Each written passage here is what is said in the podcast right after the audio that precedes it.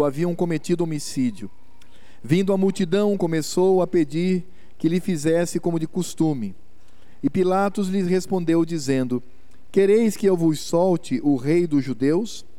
Pois ele bem percebia que, por inveja, os principais sacerdotes lhe o haviam entregado. Mas estes incitaram a multidão no sentido de que lhe soltasse, de preferência, Barrabás. Mas Pilato lhes perguntou: Que farei então deste a quem chamais o rei dos judeus? Eles, porém, clamavam: Crucifica-o. Mas Pilatos lhes disse: Que mal fez ele? Eles gritavam cada vez mais: Crucifica-o. Então Pilatos, querendo contentar a multidão, soltou-lhes Barrabás e, após mandar açoitar a Jesus, entregou-o para ser crucificado. Meus amados, nós estamos aqui diante de um momento extremamente crítico daquilo que os evangelhos nos mostram. Nós estamos diante de uma cena de extrema injustiça, brutalidade, violência, e nós sabemos que o âmago, o objeto desta violência, o objeto dessa injustiça é o Senhor Jesus.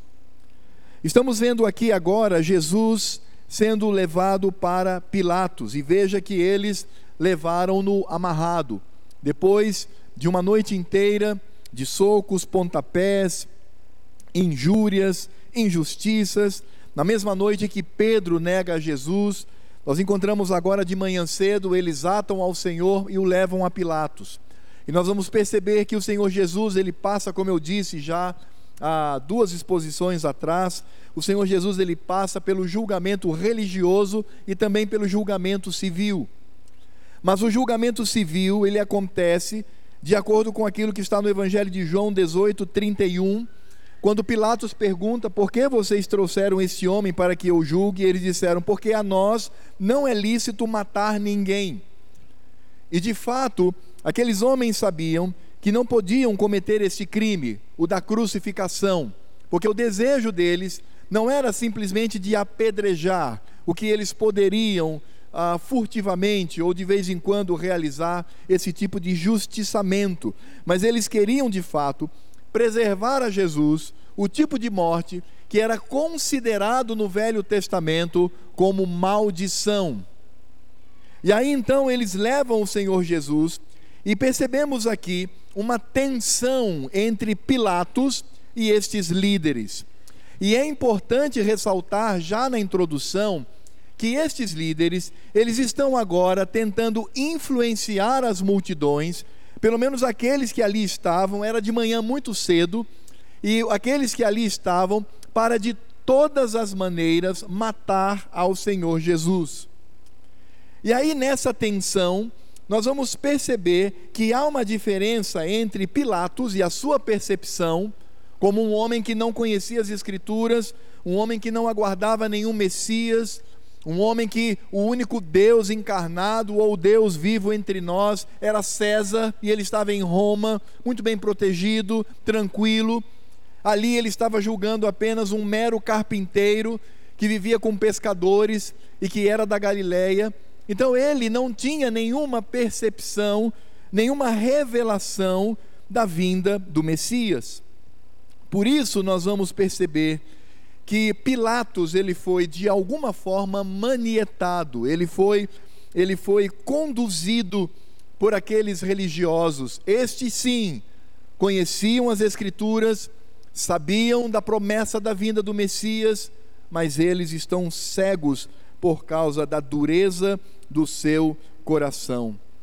E é interessante que estes faziam por inveja. No verso 10, nós vamos perceber claramente aqui, Pilatos, ele percebe isso quando as escrituras nos dizem, pois ele bem sabia, Pilatos, que por inveja os principais sacerdotes lhe o haviam entregado. Era tão claro, era tão flagrante o teatro, a encenação que aqueles religiosos faziam, que o próprio Pilatos, ele percebeu que Jesus não era um fascínora, não era um bandoleiro, não era alguém merecedor da morte, muito menos da prisão. E ele percebe, sendo um homem perspicaz, que aquela liderança, na verdade, possuía inveja. Por isso, Pilatos ele chega a declarar a inocência de Jesus. E embora Marcos ele nos eh, trate o assunto bastante, é, com, é bastante resumido, se você puder ler, por exemplo, Mateus, Lucas e depois o Evangelho de João, quando chegar em casa, onde há mais detalhamento, você vai ver que é, Pilatos ele, ele fica quase que desesperado diante daquela situação. Ele é movido por sua consciência. E como se não bastasse isso, lá em Mateus diz que a esposa dele chega para ele e diz: Não te metas com este homem. Eu tive um sonho aterrorizador durante toda a noite. Não te metas com esse justo. Então Pilatos, pressionado pela esposa, pressionado pelos religiosos que queriam matar a Jesus, diante de Cristo, que não se defendia, que não abria boca, que permanecia em silêncio, falava apenas o estritamente necessário. E ele mesmo, pensando na lei romana, pensando naquilo que era atribuído a um tribunal romano, ele se sente então impressionado, aliás, pressionado, e ele inclusive chega a declarar Jesus como inocente. E aí nós vamos perceber algo muito triste. Porque um gentio, um ímpio, um homem que não tivera nenhum contato com as Escrituras, estava tendo uma atuação melhor do que aqueles que eram religiosos. Mas nós percebemos no texto que Pilatos ele cede porque as Escrituras nos dizem que ele teme por uma turba, ele teme por uma revolução ali no meio daquele povo, ele teme a baderna.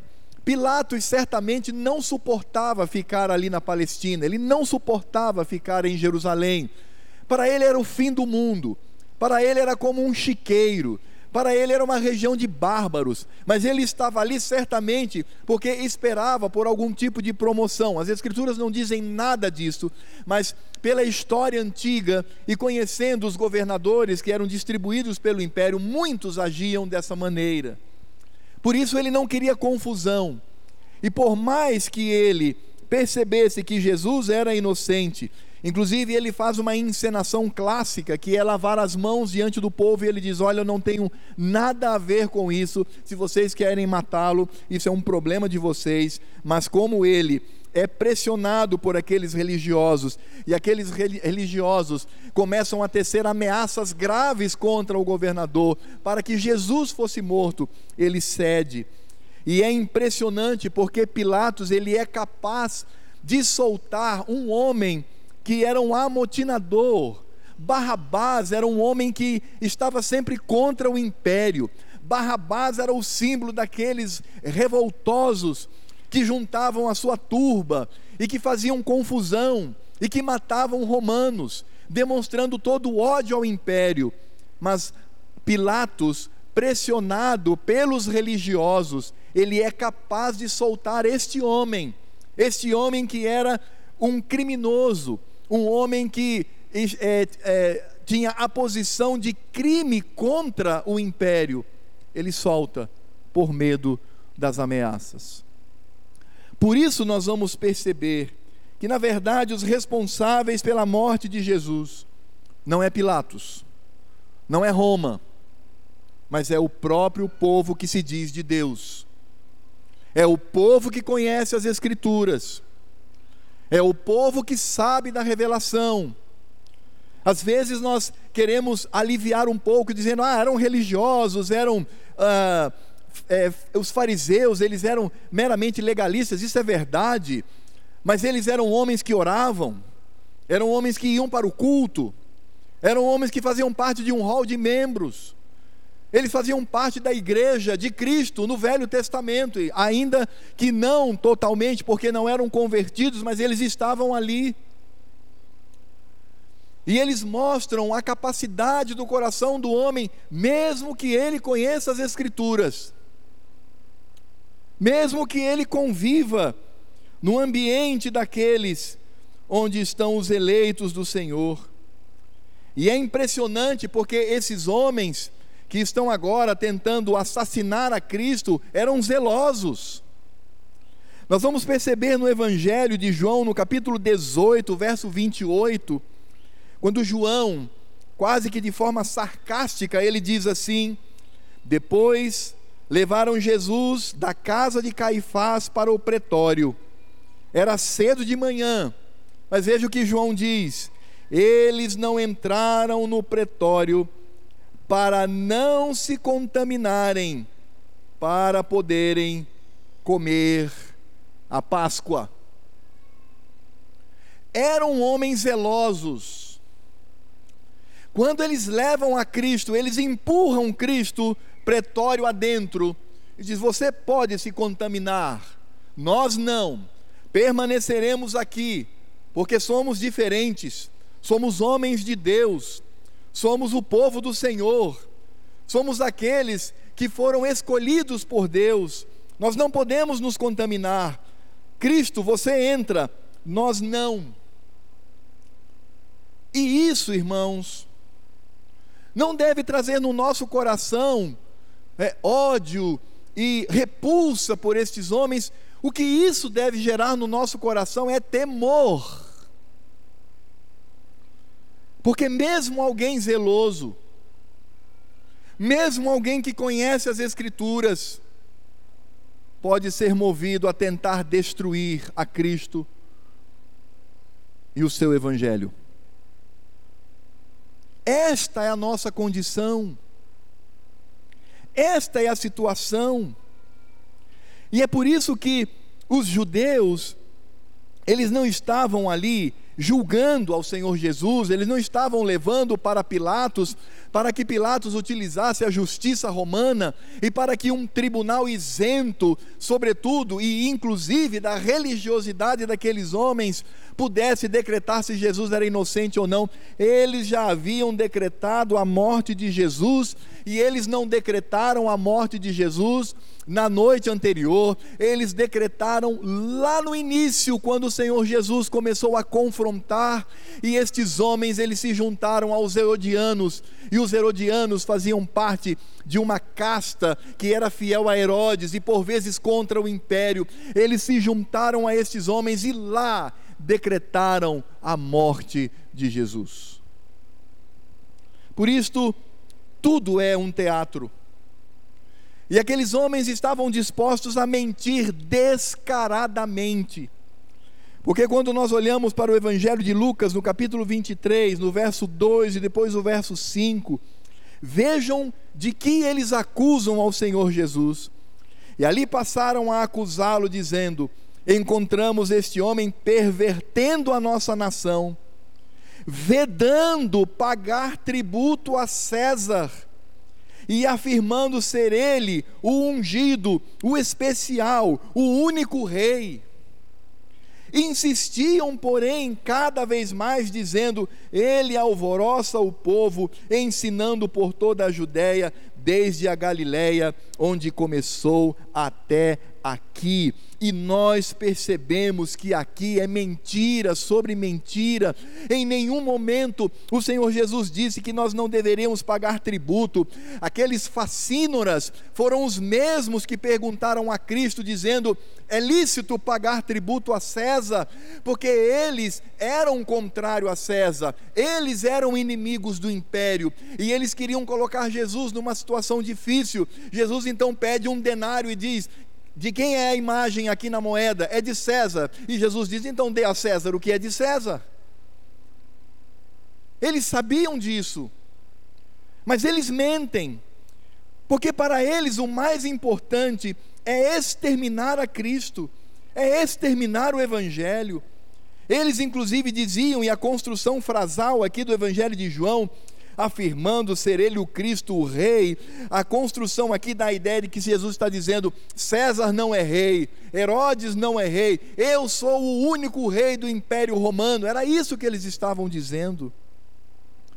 Eles estavam mentindo, justamente para que o seu plano ardiloso pudesse ser concretizado, e na ânsia de matar a Cristo, na ânsia de exterminá-lo, porque Jesus atrapalhava porque o evangelho de Cristo era problemático. Na ânsia de fazê-lo, eles inclusive se colocam como subalternos e se colocam como adoradores de César. É por isso que o Evangelho de João, no capítulo 19, versos 12, depois o verso 15, ele diz: a partir deste momento, preste atenção, Pilatos procurava soltá-lo, mas os judeus clamavam: se soltas estes, não és amigo de César. Sabe o que, eles estão dizendo aqui? Eles estão dizendo o seguinte: se vocês soltarem a Jesus, você não ama a César. Você não tem amor pelo imperador. Todo aquele que se faz rei é contra César. Esse homem é contra aquele que merece o nosso amor. É isso que eles estão dizendo. Eles, porém, clamavam: Fora, fora, crucificai-o. Disse-lhes Pilatos: Hei de crucificar o vosso rei?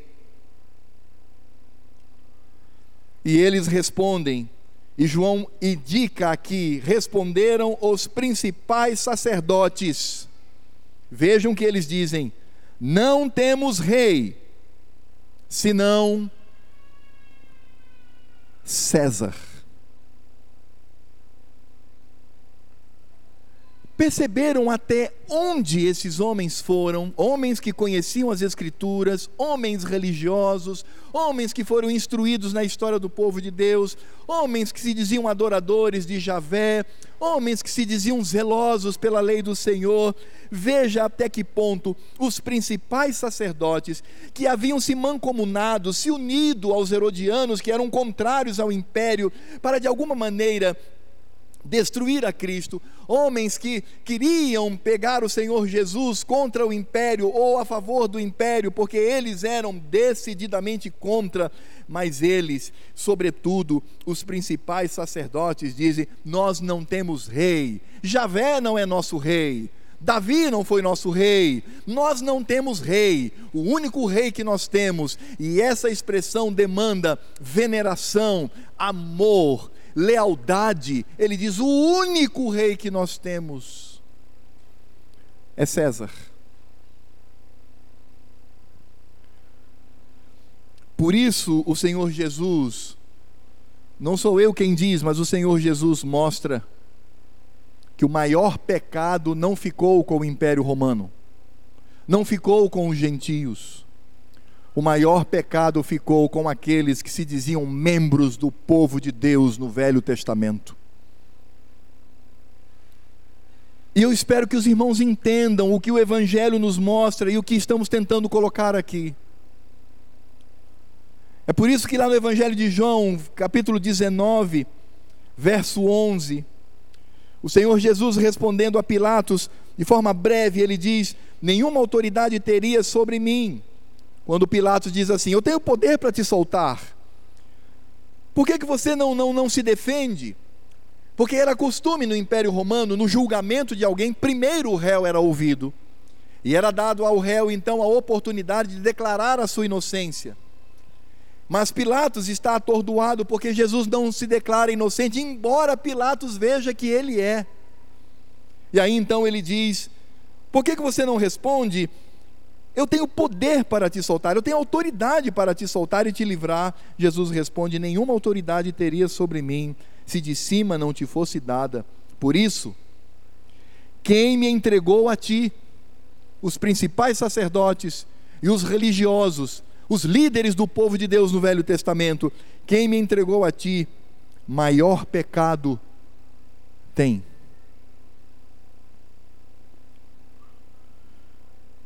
É por isso que aqueles homens, eles são capazes de dizer, como está em Mateus, que caia o sangue deste homem sobre a nossa cabeça e sobre a cabeça dos nossos filhos.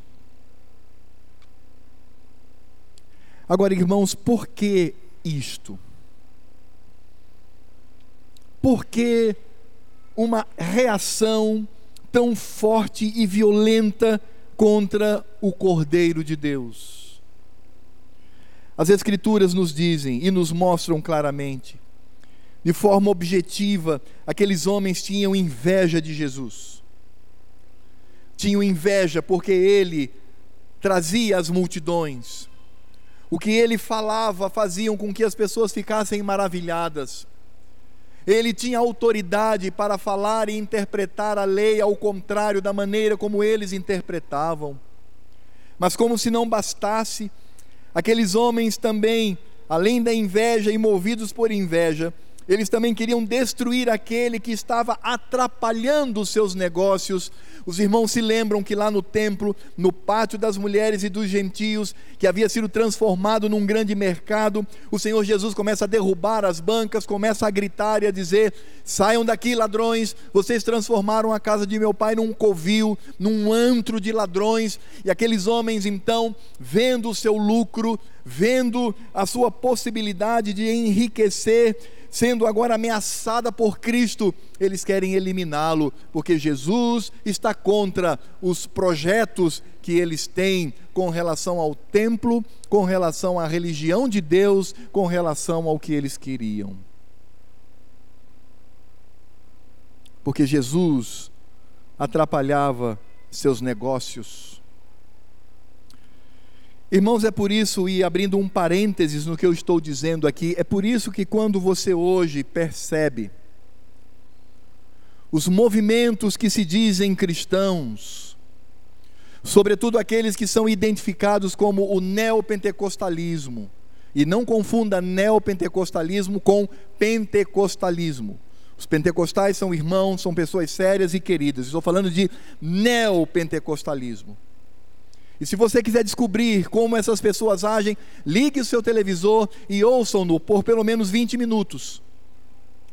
E anote na sua caderneta quantas vezes eles falam em Jesus, Evangelho, pecado, salvação, presença com o Senhor e inferno para os que morrem em seus pecados. Anote, e você vai perceber que a sua caderneta ela vai permanecer limpíssima, porque isso não é tratado. Porque se eles tratam dessa forma, Jesus atrapalha os negócios e as negociatas que eles têm. E é por isso então que eles manipulam tudo ao seu bel prazer e não se importam se Cristo é, entre aspas, destruído excluído do seu sermão, excluído da sua palavra. E é por isso, e eu louvo a Deus por essa decisão. A Igreja Presbiteriana do Brasil já há muito, já há muito considera esses movimentos como movimentos pagãos. E nós percebemos que essa prática, ela não é de agora mas é a prática de um povo que se diz religioso, que se diz de oração. Caso os irmãos não saibam, os fariseus, eles oravam três vezes ao dia, eles jejuavam duas vezes por semana, eram homens de oração, homens de jejum, homens de presença no culto, líderes religiosos, temidos e respeitados por todos. Estes homens mentem, esses homens, eles querem exterminar, esses homens querem destruir a Cristo e o Evangelho, simplesmente porque Cristo e o Evangelho atrapalham os seus desejos. E é por isso, irmãos, que quando nós olhamos para esta cena, nós vamos perceber que existe a responsabilidade humana, a responsabilidade daqueles homens que não temem a Deus. E eu quero insistir nisto.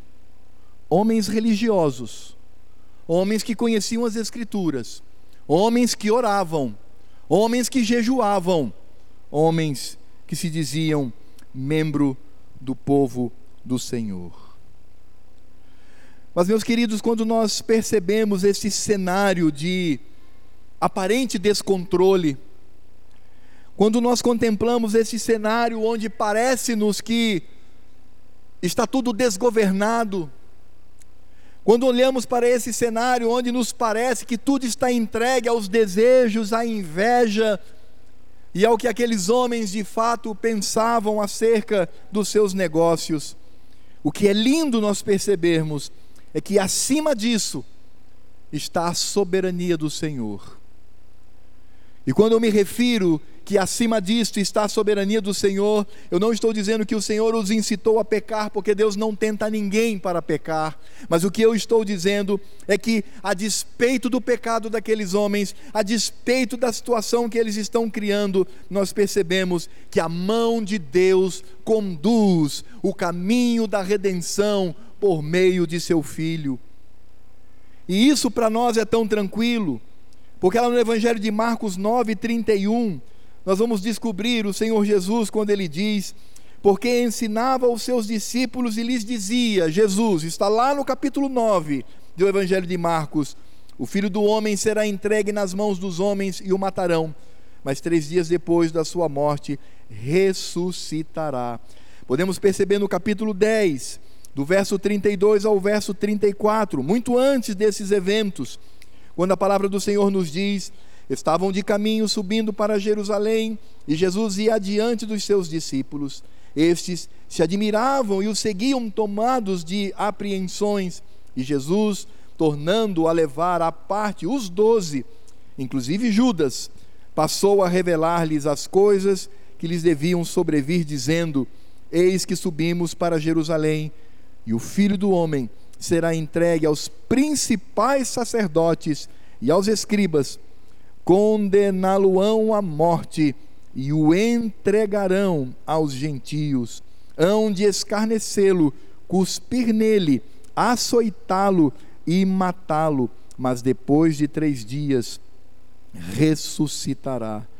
E no Evangelho de João, capítulo 6, verso 64, diz: Contudo, o Senhor Jesus falando, a descrente entre vós. E Jesus está falando para aqueles que estão ali próximos a Ele, e se referindo inclusive aos doze que estavam próximos a Ele. Ele diz: Vocês estão comigo? Há descrente entre vocês, há ímpio entre vocês.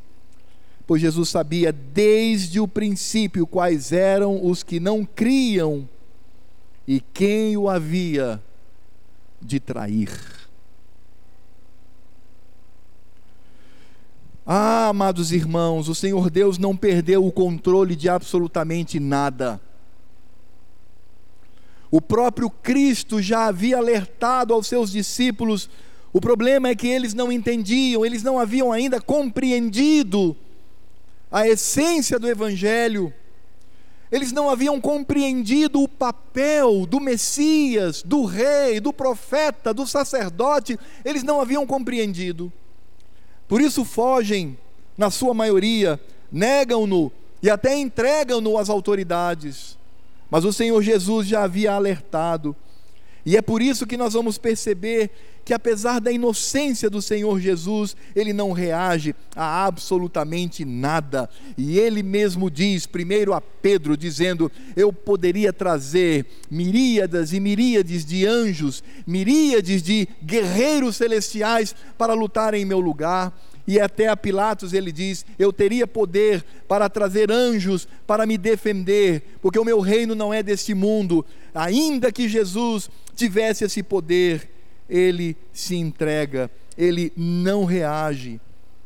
E o Senhor Jesus não reage, não porque ele não pudesse, mas porque ele está cumprindo a vontade do Pai.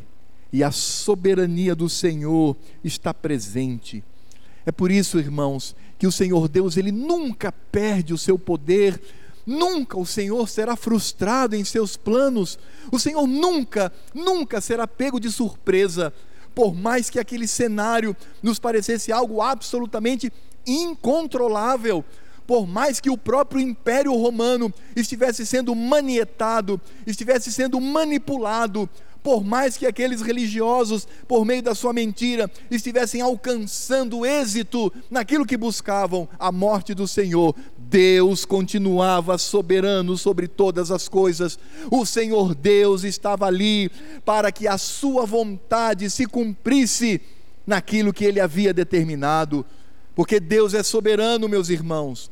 Deus é aquele que não perde nenhum milímetro da história. Até o diabo, até Satanás é ministro de Deus para executar a sua vontade.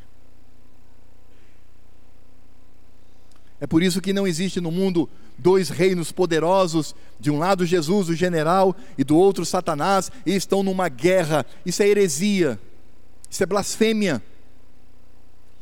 Todas as coisas estão subjugadas ao aos pés do Senhor, debaixo dos pés do soberano Deus, aquele que diante de tudo isto está cumprindo a sua vontade, está cumprindo o seu querer. E nisto, irmãos, percebemos que o Senhor Jesus, ele obedece ao Pai e se entrega voluntariamente. Toda a encenação, tudo o que está acontecendo está debaixo da soberania de Deus, está no coração de Cristo, que é servo obediente e que se entrega voluntariamente por amor a mim e por amor a você. É por isto que os atos pecaminosos dos religiosos, as atitudes infames, os atos ignóbeis, baixos, atitudes que demonstram toda a carnalidade e o pecado, mas ainda assim, aqueles religiosos estavam, mesmo sem querer, demonstrando a pessoa e a obra de Cristo naquele momento. Eu não estou falando no todo, estou falando naquele momento. Porque quando nós olhamos para a acusação formal daqueles religiosos, eles dizem: esse homem ele está sendo acusado porque se coloca como rei. E quando nós pensamos em rei, nós estamos pensando em alguém que assume o trono de Davi.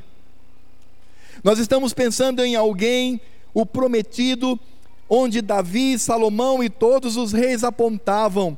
Estamos pensando num rei, num homem cuja coroa ela ela ressalta a realeza. Cristo é o rei de Israel. Cristo é o verdadeiro rei e como homem.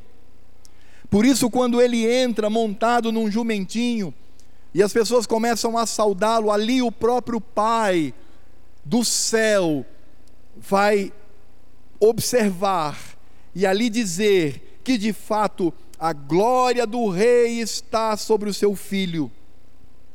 E isto nós percebemos que na pessoa de Cristo está a sua natureza humana, porque ele veio, ele entrou, ele entrou em Jerusalém como rei. Mas não somente isto. Aqueles religiosos não acusavam o Senhor apenas por se autoproclamar rei, mas eles também afirmam que ele havia dito que era o Filho de Deus, e aqui vemos no Senhor a sua natureza divina. Aqueles religiosos não faziam a menor ideia mas diante das suas atitudes, eles são obrigados a tipologicamente mostrar a pessoa de Jesus e ver nele a natureza humana, dizendo que ele era rei, a sua natureza divina, ele é filho de Deus, eternamente gerado pelo Pai, e ali, mesmo não querendo, eles estão firmando a pessoa de Jesus com a sua natureza humana e a sua natureza divina. Mas não apenas a pessoa de Jesus é ressaltada ali, mesmo que para aqueles religiosos involuntariamente, mas a obra de Jesus também. Porque Jesus está ao lado de Barrabás. Barrabás é o homem cheio de pecado. Barrabás é o amotinador. Barrabás é aquele que acredita que pode suplantar o império para retornar ao reino que nunca mais voltou. Porque esse reino não está mais na Jerusalém física, este reino está na Jerusalém celeste. Este rei é o reino de Cristo. Por isso, aqui nesse lugar físico, está a presença do reino de Cristo, porque estão todos os seus súditos ouvindo a sua voz. Portanto, quando eles colocam então Barrabás ao lado do Senhor Jesus, e Barrabás tinha tudo para ser morto pelo império, o próprio império sanciona sobre ele o ódio. Ele era um homem totalmente reprovável, cheio de pecado e maldade, um homem odiado não apenas pelos judeus, mas odiado também pelo império romano. Mas agora ele está ao lado do redentor, agora ele está ao lado do Salvador aquele que dá a sua vida por pecadores como Barrabás. E quando Barrabás sai daquele lugar ileso, sem nenhum ferimento, sem nenhuma ameaça, absolutamente absolvido pelo império. E eu não estou falando aqui de conversão da alma, não estou dizendo que Barrabás se tornou um crente, eu não sei isso. Eu estou falando é de um homem condenado pelo império, condenado pelos judeus, um homem que merecia morrer, mas ele é livre da morte. Por quê? Porque alguém morre no seu lugar. E esse alguém é Cristo, que também morreu no seu lugar e no meu lugar. É por isso que, em meio a uma situação que nos parece tão confusa, de uma confusão extrema, ainda ali está a soberana vontade de Deus, ali está a revelação de quem Cristo é, o verdadeiro homem, o verdadeiro Deus, e ali está a manifestação da redenção de Cristo Jesus. É por isto que todos aqueles que participaram do assassinato injusto por, por olhos humanos de Jesus foram absolvidos. Porque o Senhor Jesus da cruz, ele olha para o Pai e diz: Pai, perdoa-lhes, eles não sabem o que fazem. E o que me emociona é que no dia do julgamento, para aqueles que não passaram pela conversão, não nasceram de novo, todos aqueles assassinos de Jesus, todos eles quando for colocado toda a lista de pecados, porque eles não têm o redentor, eles não se submeteram a Cristo, se tornando o seu grande advogado, eles serão condenados de toda a lista de pecados, um não aparecerá. E quem sabe muitos ali dirão: "Ei, mas está faltando um, e é o mais terrível de todos". Eu ajudei a matar ao redentor. E aí se ouvirá uma voz dizendo: Não, deste pecado você foi perdoado. Porque o próprio Cristo bradou na cruz do Calvário. Não há nenhum responsável direto na prática do assassinato de Cristo, nenhum. Porque até mesmo isto as mentiras, as infâmias, os murros, chutes, escárnio e a própria morte na cruz. Jesus retirou dos ombros dos homens e colocou sobre os seus. Este é Jesus. Este é o Cristo. Este é o seu Salvador, meu irmão. Este é o meu Salvador. E quais seriam as aplicações que poderíamos trazer aqui nesta noite? Pensando nesta cena tão brutal, tão humanamente descontrolada, uma cena tão violenta e essa violência, ela vai aumentar ainda mais, e nós veremos isto se o Senhor Deus assim nos permitir. Nós precisamos olhar para esta cena e precisamos refletir no nosso coração. E o primeiro ponto que eu quero trazer como desafio para os meus queridos irmãos aqui presentes e irmãs também é nós entendermos o nosso coração e temermos do que somos capazes de fazer.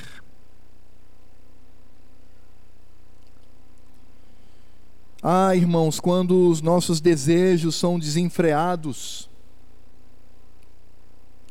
nós utilizamos qualquer coisa que vem à mão.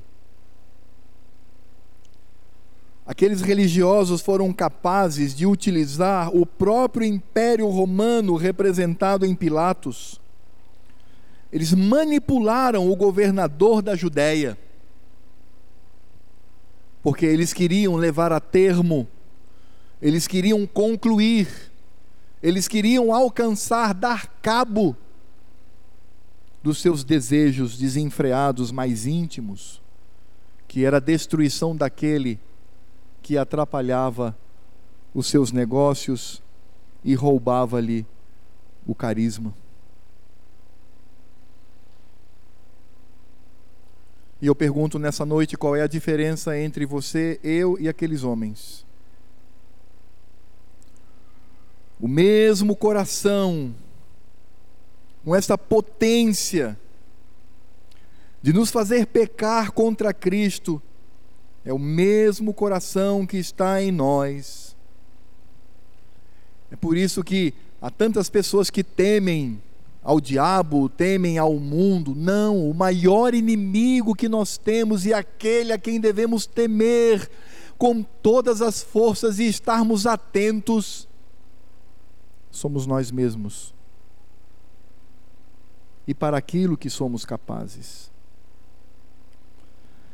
E ainda mais, nós somos tendentes a satisfazer aos nossos desejos, nem, mesmo que isto traga a anulação, entre aspas, de Cristo e do Evangelho. Nós somos capazes disto somos capazes, ao nos entregar desenfreadamente aos nossos desejos, a anularmos Cristo, a manipularmos a Sua palavra, a manipularmos o Evangelho, a manipularmos tudo que está diante de nós, anulando assim a soberania e a graça do Senhor. Soberania no sentido de que nós nos doamos a Ele, não a Sua soberania como natureza divina mas a soberania que nós devemos trazer para nós, o Deus que nos comanda. Isto nós podemos anular por causa dos nossos desejos mais íntimos. Quantas vezes nós não nos afastamos do Evangelho por causa dos nossos desejos? Quantas vezes não afrontamos a Cristo com as nossas atitudes por causa dos nossos desejos. É por isso que nós precisamos entender que o único elemento que nos sustenta neste mundo é a graça de Cristo, do Rei, daquele que se entregou por nós. E Ele, por amor, disponibiliza a nós a sua graça inefável, o seu amor, que não pode ser medido, coloca sobre nós, para que sigamos seguros na jornada. Se chegamos até aqui, não foi por nossa força e desejo, os desejos mais íntimos estes teriam nos destruídos.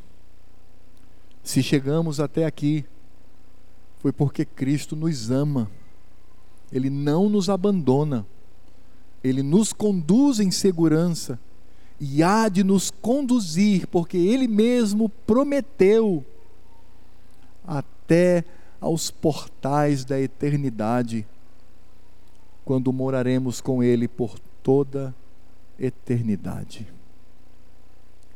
O mesmo Cristo que morre diante do Império Romano, no lugar de Barrabás. O mesmo Cristo que tira o peso dos pecados daquela atitude dos religiosos e dos romanos, dos algozes e de todos aqueles que afrontaram ao Senhor e coloca sobre si, é o mesmo que ama você, meu irmão. É o mesmo que é desejoso por manifestar cada vez mais a sua graça sobre a sua vida. Por isso, se estamos até aqui, não é por nós, mas por Ele que nos conduz.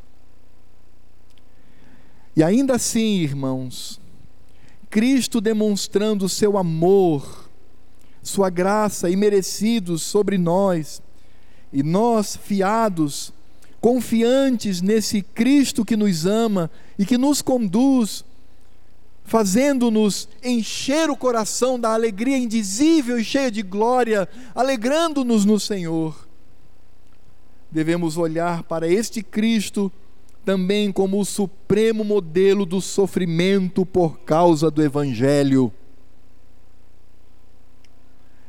É por isto que os discípulos, quando entenderam isto, eles diziam: é-nos um privilégio morrer por Cristo. É por isso que ao longo da história da igreja, quando muitos irmãos e irmãs foram brutalmente assassinados pelo Império Romano simplesmente porque criam em Cristo, a grande maioria deles bradavam uma frase antes de morrer. Eles diziam: Ó oh, Senhor, Irei para o céu encontrar-te agora, porque morreste por mim e ainda me deste o privilégio de morrer por esta fé. O exemplo é Cristo. Às vezes somos tão rápidos, não é? Quando somos afrontados por causa do Evangelho, quando somos ridicularizados por causa do Evangelho. Isso não significa dizer que devamos, não devamos defender o Evangelho, não, devemos fazê-lo. Cristo prometeu, inclusive, que o seu Espírito estaria conosco para dar esta palavra. Não é isso, mas nós não podemos nos revoltar, porque o mesmo Deus que tinha todo o controle daquela balbúrdia, daquela cena tão confusa, do julgamento de Cristo, o mesmo Deus que tem o um controle sobre aquilo é o mesmo Deus que tem controle sobre o seu sofrimento, meu irmão. E nós precisamos aprender com o nosso redentor a sofrer calado. E se sofremos por causa do evangelho, bradar como os nossos irmãos, os nossos antepassados que privilégio, Senhor, é sofrer por causa do Evangelho. Irmãos, esta palavra ela é muito necessária, sabe por quê? Porque nós vivemos hoje numa sociedade hedonista, egoísta, onde as pessoas pensam somente em si mesmas, elas só querem o conforto, elas só querem consumir, elas só querem viver mais, para consumir mais, para ter mais, para ganhar mais dinheiro. E muitos, não todos, mas muitos na sociedade não se importam com ninguém. Nós vivemos numa sociedade assim. A palavra hedonismo significa que a pessoa busca o prazer pelo prazer, e quanto mais prazer, melhor. E às vezes nós somos tentados a seguir a esse estilo de vida. E quando não conseguimos, nos vitimizamos. O meu redentor ensina que em nenhum momento ele se fez de vítima. Nenhum momento ele reclamou do que estava acontecendo. Em nenhum momento ele pensou em não realizar a vontade do Pai no cumprimento do Evangelho. Este é o nosso exemplo. Não sejamos mimados como o mundo, meus irmãos e minhas irmãs. Sejamos felizes, porque podemos até ter o privilégio de sofrer pela causa de Cristo. É por isso que a palavra de Deus diz que nós devemos encher o nosso coração de contentamento. É por isso que Paulo diz assim: Irmãos, eu estou contente pela oferta que vocês me mandaram, mas não porque agora eu tenho um pouquinho, um dinheirinho a mais para comprar coisas. Não. A minha alegria é porque vocês estão associados comigo para a glória de Cristo. Porque quanto ao sofrimento, Jesus fala assim: Eu aprendi o mistério. Eu sei estar contente em toda e qualquer situação. Doente, saudável, rico, pobre, farto, esfomeado, abrigado ou na sarjeta, eu me alegro no Senhor, porque tudo posso, tudo posso. Cristo é o exemplo. Cristo é o nosso modelo. Eu pergunto para você: existe privilégio maior do que sofrer perseguições e agruras por causa do meu Cristo? Não. Porque o que ele fez por mim, ninguém no universo, em toda a história humana, pode fazer. Por isso, meu irmão, eu quero deixar essas três reflexões aqui nessa noite. Primeiro, tema o seu coração. Segundo, tranquilize-se. Cristo te ama muito e ele vai te conduzir por graça e misericórdia. E terceiro, ele é o nosso modelo para a nossa peregrinação sobre esta terra. Oremos. Senhor Deus e Pai, nós queremos louvar e exaltar o teu santo nome. Nesta noite, por teu filho amado e bendito e querido Jesus. Ó Deus, que cenário, que violência, que injustiça ele sofreu. Mas ele mesmo se entregou voluntariamente a isto por amor a mim e por amor a cada um irmão aqui presente, porque Cristo também era verdadeiramente Deus, sua natureza divina estava ali presente e ele conhecia a todos, inclusive a mim, o meu nome, de quem eu seria filho, com quem eu me casaria, o nome dos meus filhos, quando eu nasceria e quando eu vou morrer. Estava ali, na mente de Cristo, na sua natureza divina